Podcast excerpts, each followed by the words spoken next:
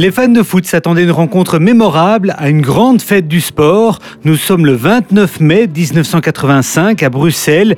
Il fait beau, chaud même dans le stade du Ezel qui accueille ce jour-là la finale de la Coupe d'Europe des clubs champions. Sur le terrain, les deux plus grands clubs du continent doivent se faire face. D'un côté, le club anglais est tenant du titre Liverpool et de l'autre, la Juventus, tenante de la Coupe des Coupes. Dans le club de Turin, on dénombre plusieurs champions du monde de 82, parmi eux la star et le double lauréat du Ballon d'Or, un certain Michel Platini. Sur papier, la confrontation s'annonce donc redoutable, immanquable, mais voilà, dans les gradins surpeuplés ce soir-là, l'affrontement a lieu aussi et de manière nettement moins sportive. Les hooligans anglais le contact physique, il y a un sentiment de revanche dans l'air car un an plus tôt, la finale entre Liverpool et la Roma avait déjà mal tourné. Résultat, les grilles de séparation des spectateurs et les murets de sécurité s'effondrent. C'est le chaos le plus total. Le choc est immense, le deuil international, la tragédie inoubliable. Parlons d'histoire revient sur le drame du Ezel qui a fait 39 morts et plus de 400 blessés. Parlons d'histoire. Dorian Deméus. Pour évoquer le drame du Hazel, je reçois Jean-Claude Madjen, ancien journaliste sportif et judiciaire à la Libre. Bonjour Jean-Claude. Bonjour. Alors vous étiez dans la tribune ce soir-là et vous avez couvert la suite de ce drame pour euh, le quotidien. Nous accueillons aussi Robert Collignon, ancien ministre-président euh, wallon. En tant que député fédéral, vous avez présidé la commission parlementaire d'enquête sur le drame du Hazel.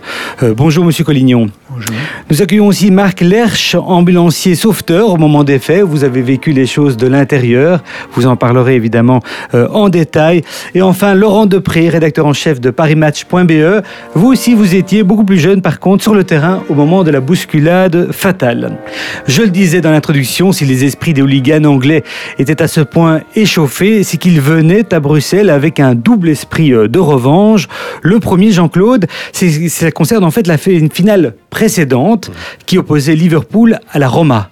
À la Roma, dans le stade olympique de Rome, c'était en 84, euh, les Anglais ont gagné au tir au but, mais ça a créé pas mal de frustration dans le chef des tifosi euh, romains.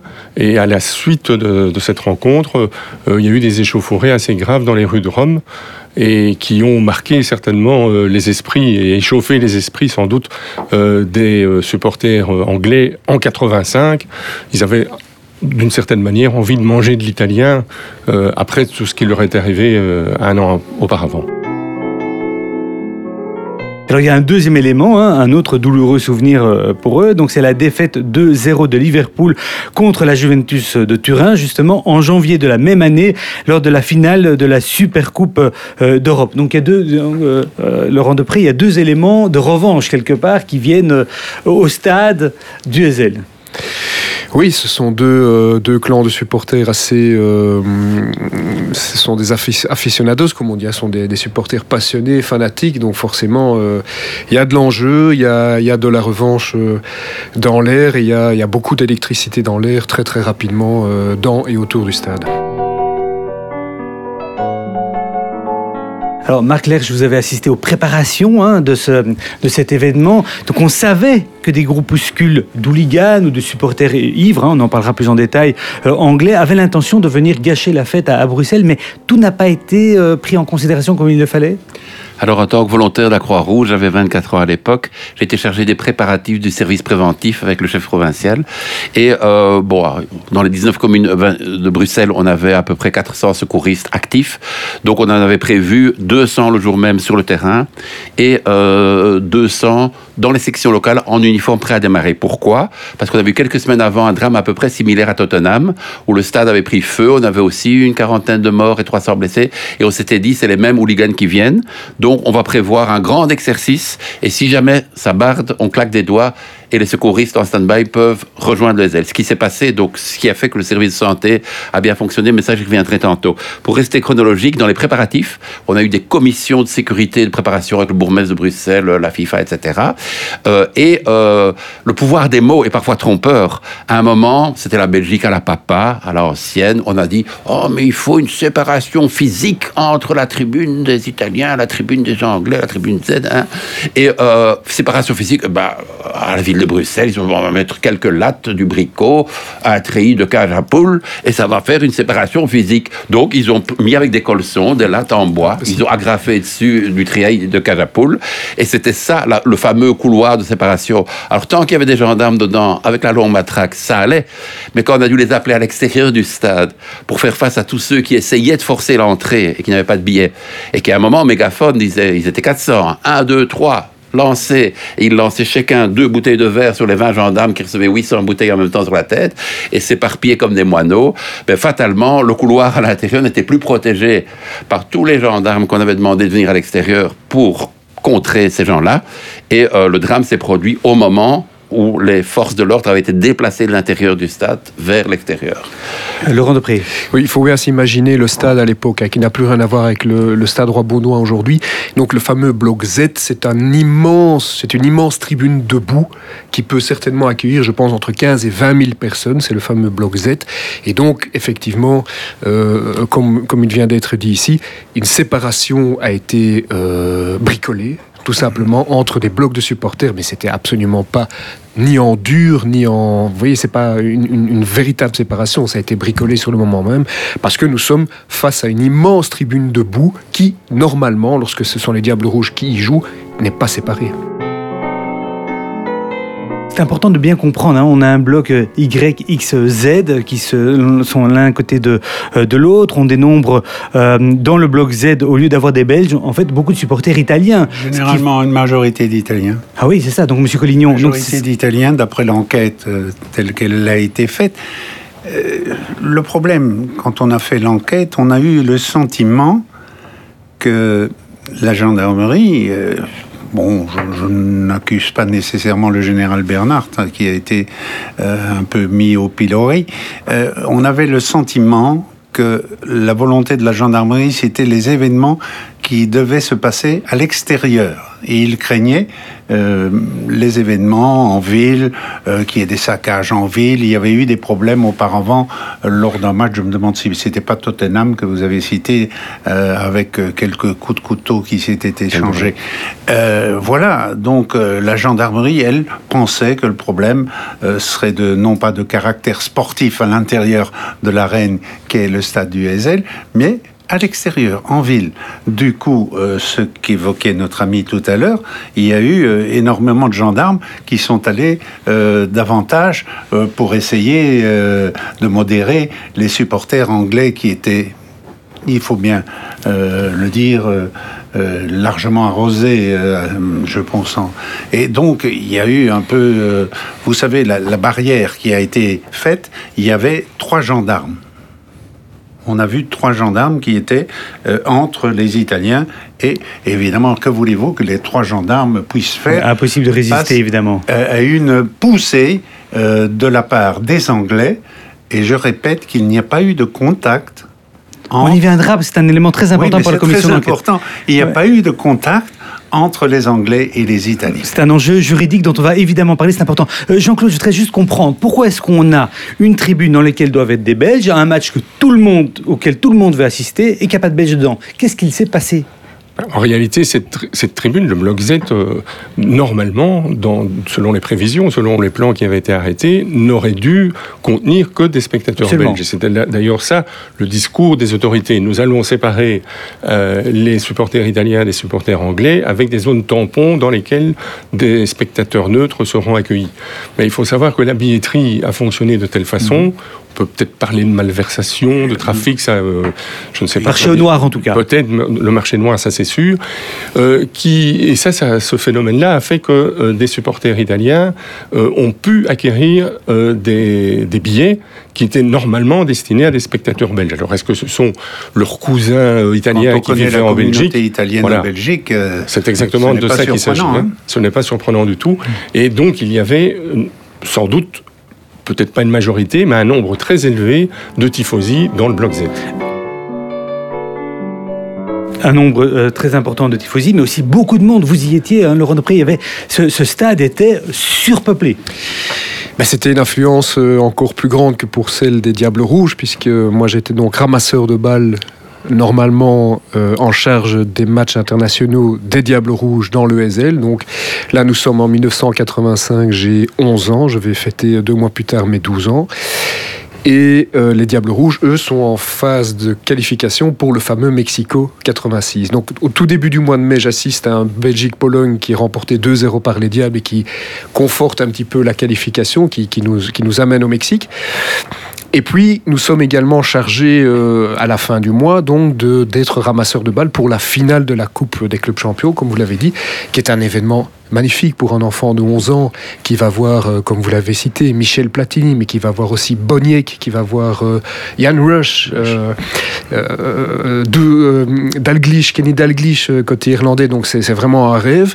Et donc ce stade, effectivement, lorsque, lorsque j'y arrive, parce que nous sommes un peu en retard, en retard avec mon papa qui m'y conduit, parce qu'il y a beaucoup de trafic, beaucoup de monde, et c'est dur de trouver une place aux abords du Ezel, on arrive en retard. Il y a un match de levée de rideau comme on appelait ça à l'époque, entre deux formations de jeunes qui, qui, jouent. Le public n'en a absolument rien à faire. Et immédiatement, lorsque je pénètre avec mes, mes petits coéquipiers qui ont le même âge que moi, hein, entre 10 et 13 ans, euh, sur, la, sur le terrain, sur, le, sur le, comment dire, la piste d'athlétisme qui borde, qui borde le, terrain, on sent cette électricité. Il y a, il y a quelque chose qui est, qui, est, qui est anormal, il y a une tension, il y a une violence qu'on peut ressentir même, même jeune, je, je l'ai ressenti. Et très vite, malheureusement, les les, petits ramasseurs de balles reçoivent des projectiles.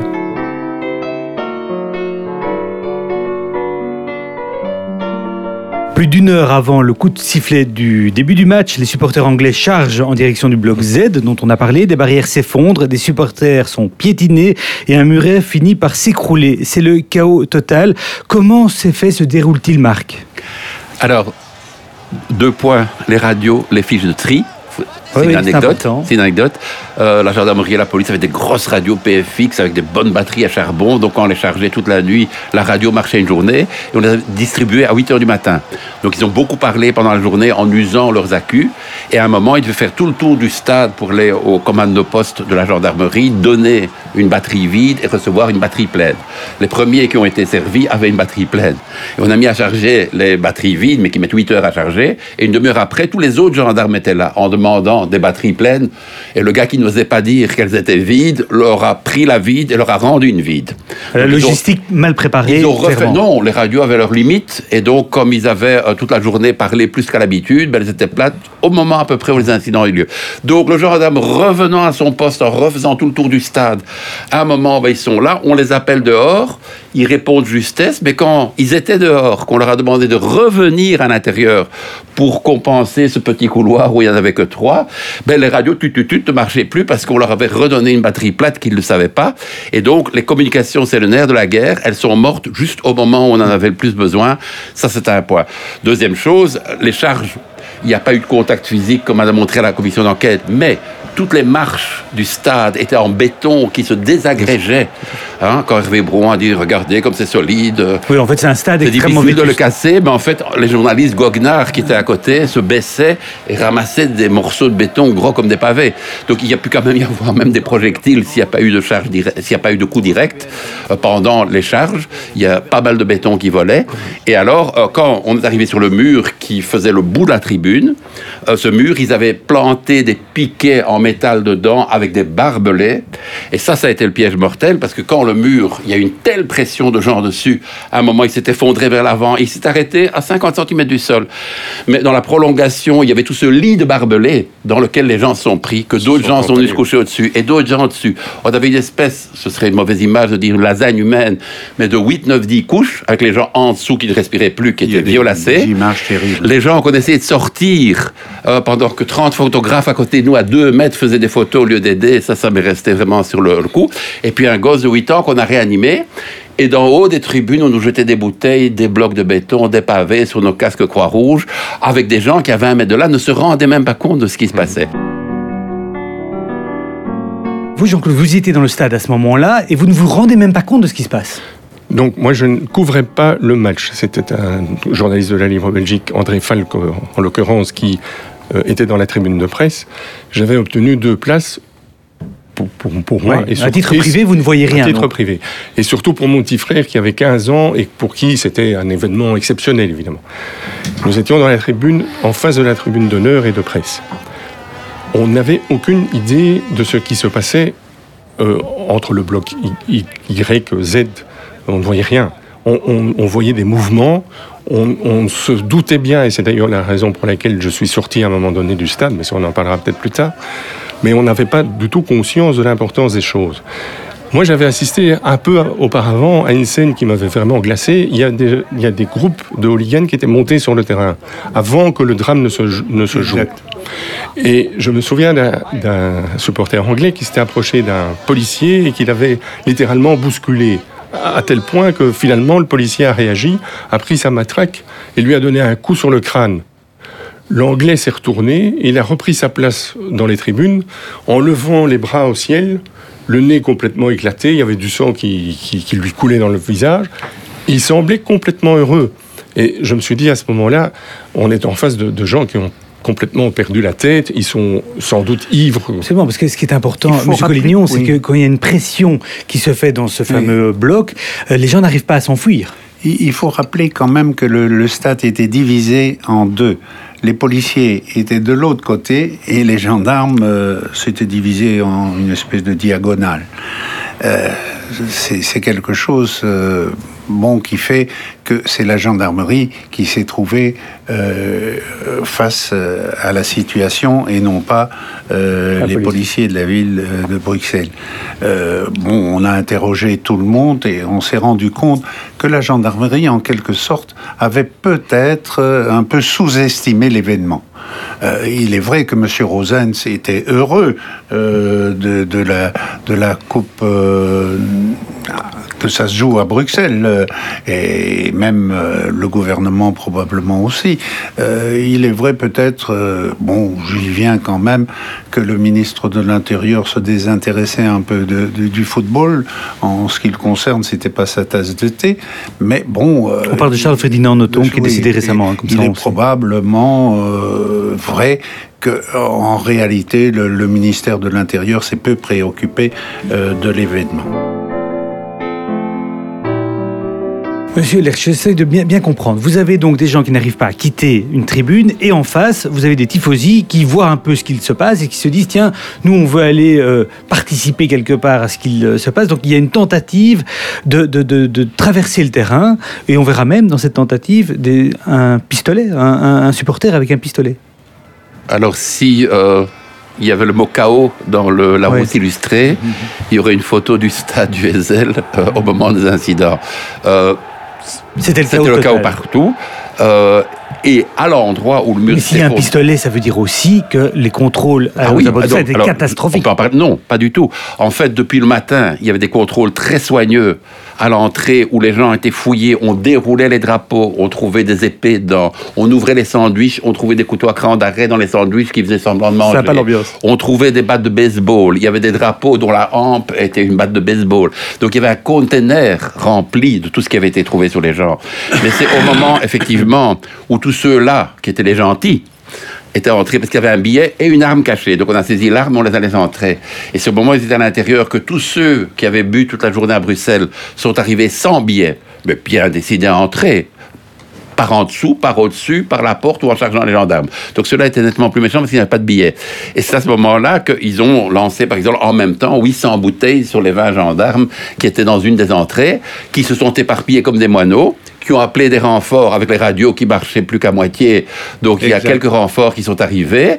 Et pendant ce temps, on en a eu 3-4 000 qui sont entrés sans être fouillés avec tout ce qu'il y avait dans la poche, pendant que les plus maigres passaient sous les trous dans les palissades en béton qui bordaient le stade, dont il y avait des grands trous euh, par lesquels un berger allemand serait passé et qui se faufilaient dedans pour entrer. Donc on a eu ce petit flottement et on rappelait ceux de l'intérieur pour venir aider à l'extérieur. Ça, ça a encore marché à moitié. On a pu reconstituer, mais il y avait 5-6 000 qui étaient entrés sans être fouillés avec les armes.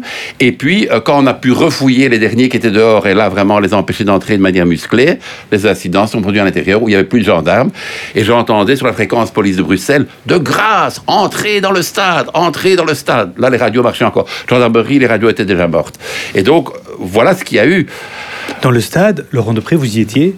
Vous avez vécu cette arrivée massive de supporters? Mais moi, je suis le hasard, et c'est pas un hasard très heureux, parce que ce sont des images que on voudrait pas euh, voir à, à 11 ans, évidemment. C'est que l'adulte qui encadrait les, le staff, enfin, le- les ramasseurs de balles, nous a fait rentrer à ce moment-là. Et moi, j'aurais très bien pu passer par l'autre tribune, celle en face. Je suis passé devant le bloc Z et je me suis figé parce que c'est au moment même où les charges ont eu lieu.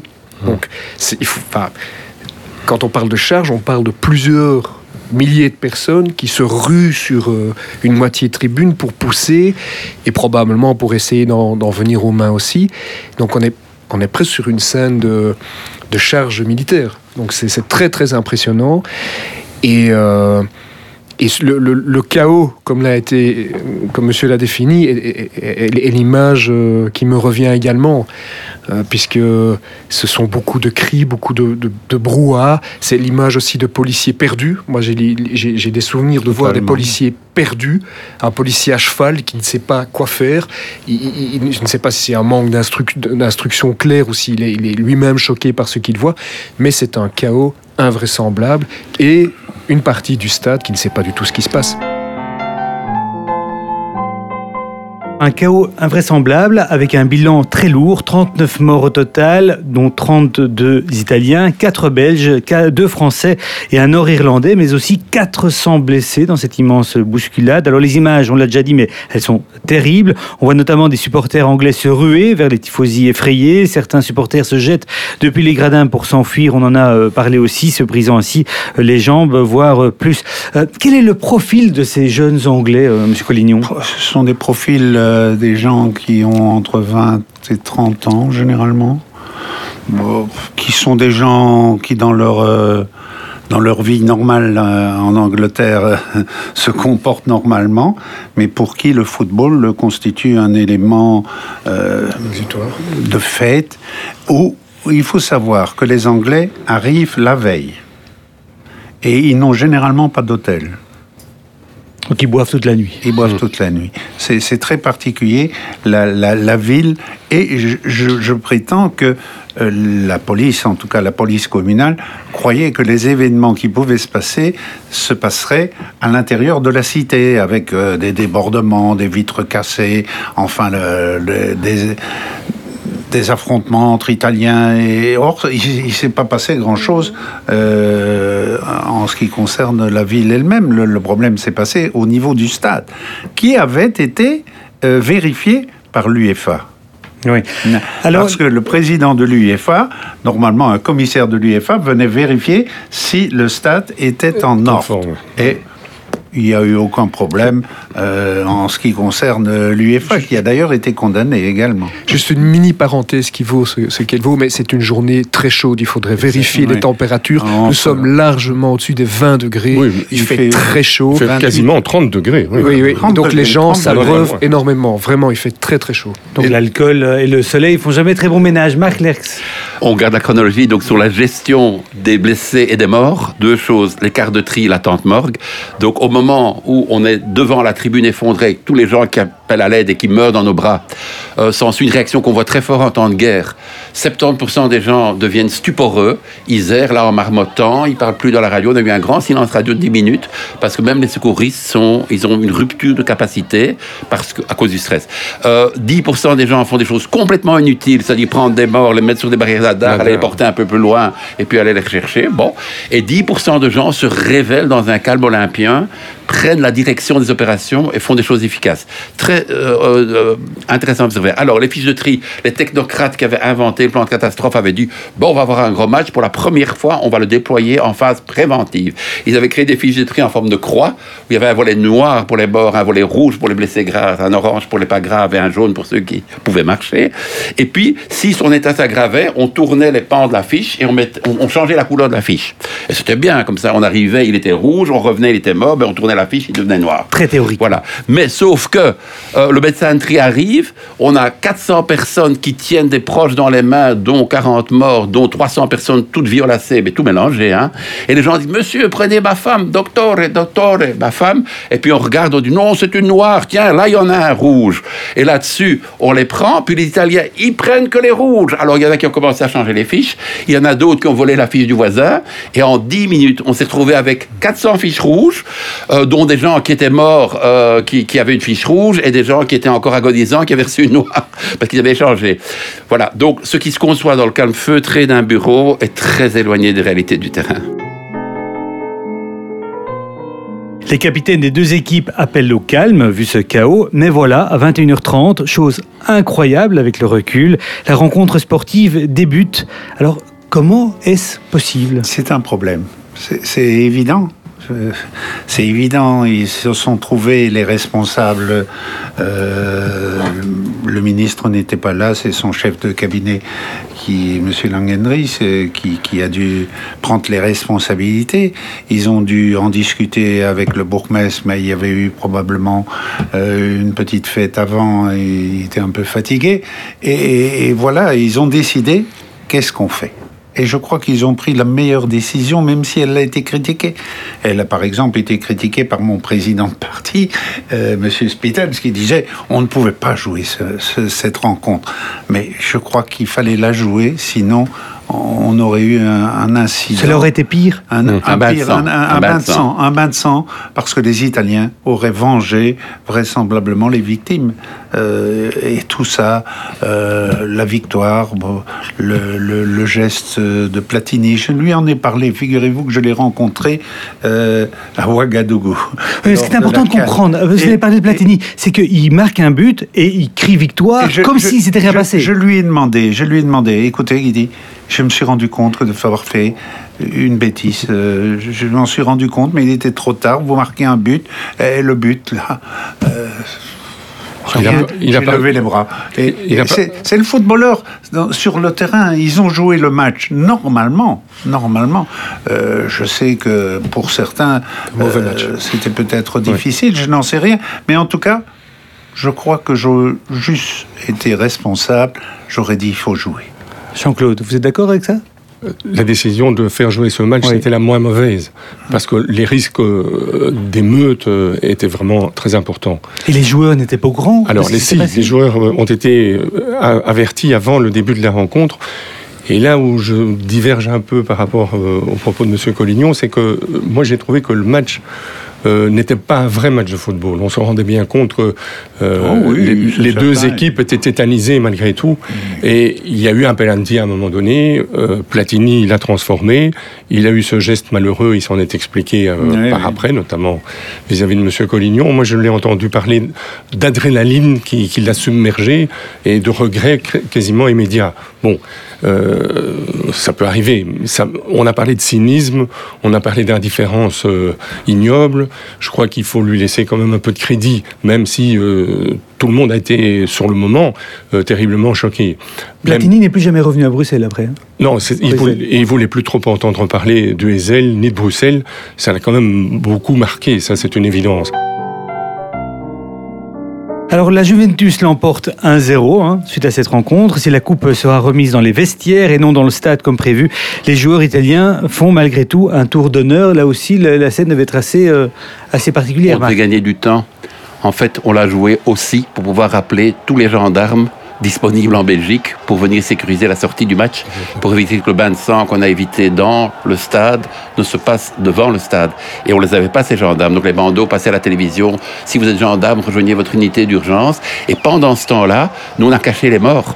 On avait fait le tri. Tous les blessés étaient partis à l'hôpital. Ça a bien marché. On avait 38 morts à ce moment-là, ou 37 sur place. 38 et... 38. Et, on a, on a fait, la Croix-Rouge, on a monté une tente morgue juste devant l'accès à la tribune Z. On a vite caché les morts dedans. On a mis des policiers de la ville de Bruxelles en tenue bleu roi bouclier, casque autour de la tente. Les gens couraient partout cherchant des proches. On leur a sérieusement pas dit que les morts étaient là-dedans, sans quoi le bain de sang aurait commencé. Et dès que le match a commencé, on s'est dit, ouf, maintenant on a au moins une heure, une heure et demie devant nous. Et on a pu vite, vite, vite évacuer les morts vers l'hôpital militaire. Et on a pu euh, mettre les gendarmes qui arrivaient en place. Ce qui fait que quand les gens sont sortis du stade, on a pu les canaliser dans deux directions différentes et éviter euh, le bain de sang en question. Donc c'était absolument indispensable de jouer le match. C'était pas possible de faire autrement. Et quand on était à l'extérieur du stade et qu'il y avait une tentative de marquer un goal, la clameur était tellement forte que les murs tremblaient, le sol tremblait. On avait l'impression que c'était une énergie atomique qu'il y avait là-dedans. C'était impossible de ne pas jouer. Face à un tel drame, on recherche évidemment des coupables, notamment politiques. On en a déjà un peu euh, parlé. Le ministre de l'Intérieur de l'époque, M. Charles Ferdinand Notombe, décédé le mois dernier, a été pointé du doigt par ses adversaires libéraux, mais il a refusé de démissionner pour ne pas donner un sentiment que l'État avait une responsabilité directe dans ce drame, alors que Jean Gaulle, ministre de la Justice et libéral, avait lui euh, démissionné. Un État qui n'a pas euh, été poursuivi en, justice d'ailleurs, M. Collignon. il y a eu un vote au Parlement et le vote au Parlement, effectivement, euh, a entériné euh, le, rapport de la commission d'enquête, mais euh, n'a pas mis en cause M. Noton. ce que M. Goll, deux jours après, a estimé que si Noton ne démissionnait pas, lui, il le faisait. Voilà, et ça a été les élections qui ont suivi. C'est une raison électorale peut-être, Jean-Claude Du, du gouvernement, non. non. Je crois que Jean, Jean Gaulle était particulièrement ému. J'ai eu l'occasion à l'époque euh, d'en parler euh, avec lui-même. Euh, il m'avait même dit si j'avais pu, j'aurais voté avec l'opposition. Mais certains libéraux, notamment l'ancien ministre Henrion, euh, avait été intervenu avec l'opposition. Et bon, il y a eu un moment de divergence. Maintenant, Monsieur Noton a toujours dit je n'ai pas commis d'erreur. Bon, il aurait dû se rendre sur place et, vraisemblablement prendre euh, davantage de responsabilités, ce qu'il n'a pas fait. On a fait les enquêtes, son chef de cabinet, euh, des membres de son cabinet ont été interpellés. Euh, bon, il a été tenu au courant de, depuis Abbé, Abbé la Vieille, mais c'est pas suffisant. Ne pas déplacé pour 39 morts, c'est pas, pas suffisant. C'est pas suffisant. Vous avez dernièrement le ministre de, de l'éducation euh, serbe vient de démissionner, il n'est pas responsable quand même directement euh, qu'on ait tué des enfants dans, des écoles serbes. Euh, lorsque Nutrou s'est évadé, M. Van de Lanode, M. de Klerk ont, démissionné. bon, c'est la responsabilité total qu'a celui qui est responsable d'un département. C'est la conception anglo-saxonne. Hein. Absolument, et je dirais même euh, japonaise également. Il y a encore eu des événements au Japon qui ont eu le même retentissement.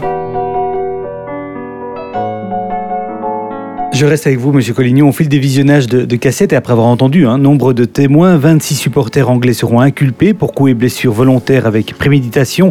Trois Belges sont inculpés pour homicide involontaire. Deux officiers de la gendarmerie responsables du maintien de l'ordre, ainsi qu'Albert Rosens, dont vous avez parlé, secrétaire général de l'Union belge euh, à l'époque. Euh, Patrick Mandou, avocat euh, d'un jeune anglais, me disait en préparant ce, podcast que le procès se penchera aussi sur un vrai problème juridique mmh. dont on a un tout petit peu parlé comment peut-on accuser quelqu'un d'homicide alors qu'en fait il n'y a pas eu de contact direct entre certains euh, supporters violents et les victimes qui finalement sont mortes et piétinées en, bout de chaîne? Alors c'est un, cas d'école pour euh, un, évident, évident, mais enfin il y a eu quand même des circonstances particulières. L'écroulement du mur a, fait a multiplié les morts, hein, ça c'est une réalité. Et c'est donc la poussée des, du public euh, des hooligans euh, britanniques euh, qui a provoqué cet événement. c'est une certitude. Maintenant, je suis moi-même juriste, je ne veux pas chercher. Il y a une responsabilité de leur part.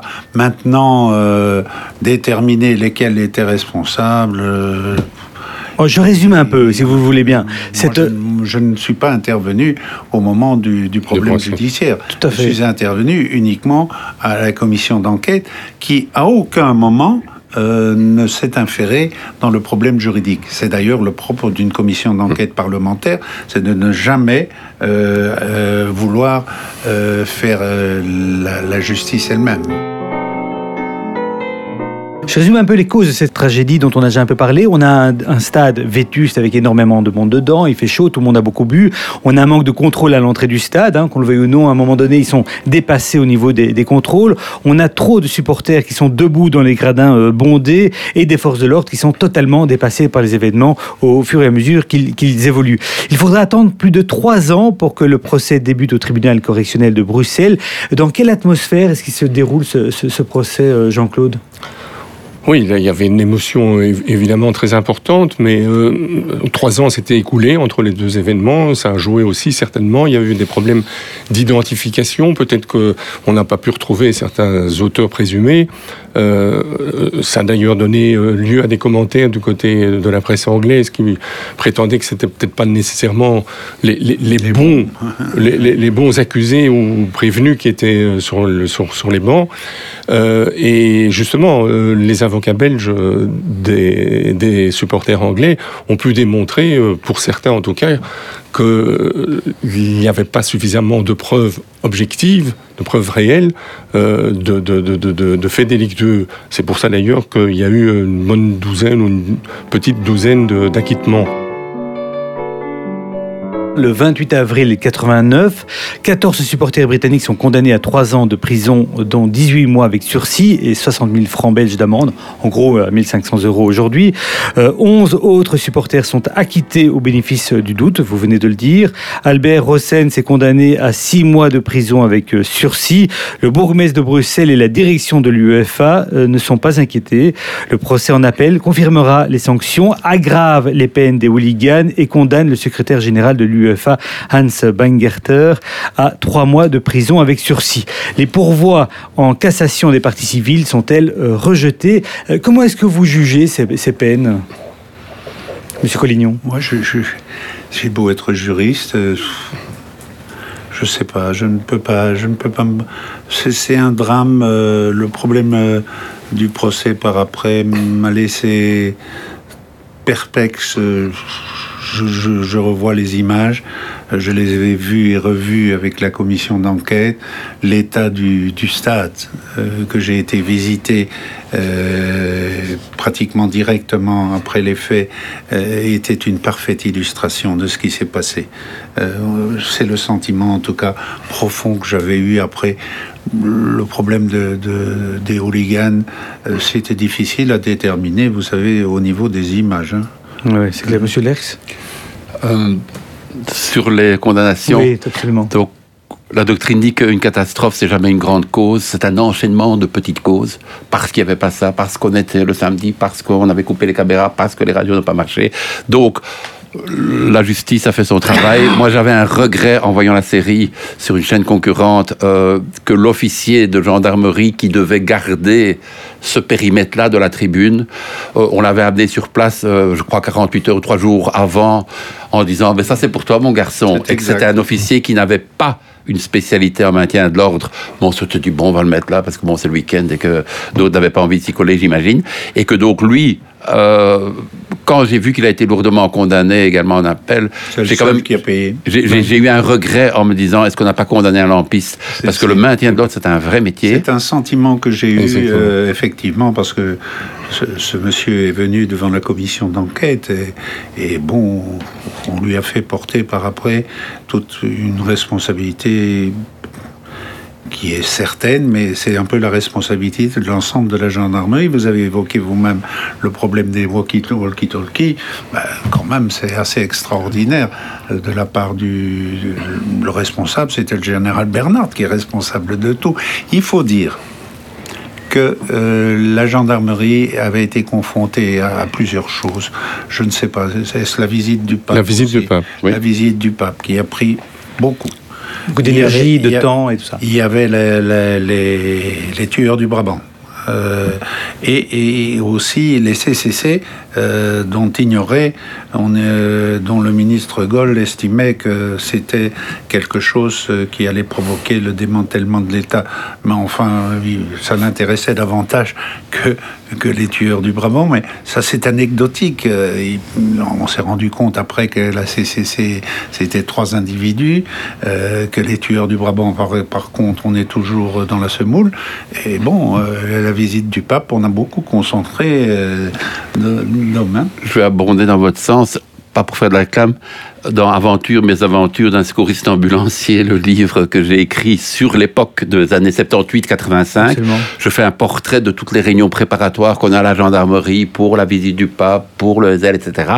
Et tout ce que Monsieur le ministre-président vient de dire est absolument exact. Il y avait beaucoup, beaucoup en même temps, et euh, parfois avec des moyens euh, techniques qui étaient un peu obsolètes.